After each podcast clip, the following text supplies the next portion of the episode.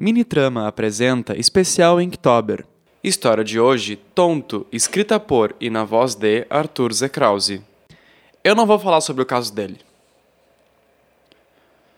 Era nojento, asqueroso, sujo, foi perturbador ver aquela casa no estado em que estava. Havia sangue por todo lado, no chão, nas paredes, cortinas e tapetes, nas taças de vinho e tigelas de sobremesa é apavorante saber que em seu depoimento ele agia com naturalidade e dizia deliciar-se com a saborosa carne.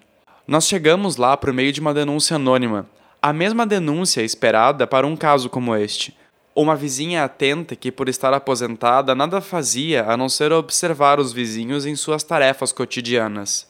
Ela nos contou sobre o comportamento estranho dele de um tempo para cá Extremamente na dele, sem ser de muitas palavras, este vizinho começou a sair com frequência e sempre trazia consigo uma pessoa estranha aos costumes da vizinhança. Da casa podia-se ouvir vozes em festa, música alta e ver as sombras deles dançando através das cortinas opacas daquela casa. Estava tudo normal, mas esta vizinha nunca os via sair pela manhã.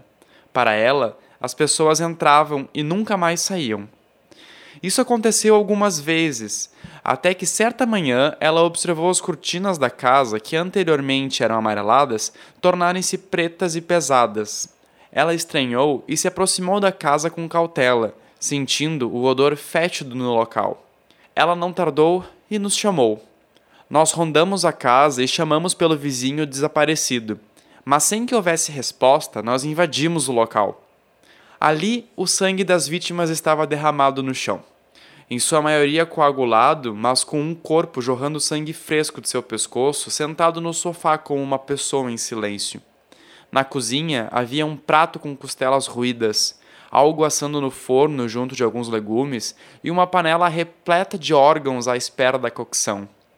Eu não conseguia conter o reflexo de vômito. Aquela cena era horrível demais e o cheiro era insuportável. Nós continuamos avançando até o banheiro, onde o resto dos corpos estava pendurado sobre a banheira como vacas em um abatedouro.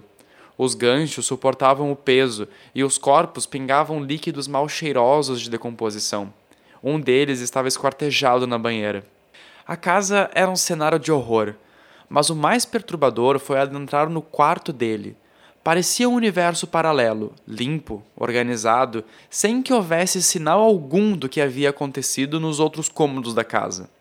Nós encontramos ele ali, deitado em sua cama, limpo, abraçado em um cadáver decapitado. Ele não reagiu, simplesmente deixou-se ser levado e na semana passada deu seu depoimento. Eu adoro essa parte. Página 12. Fiz, pois era saboroso.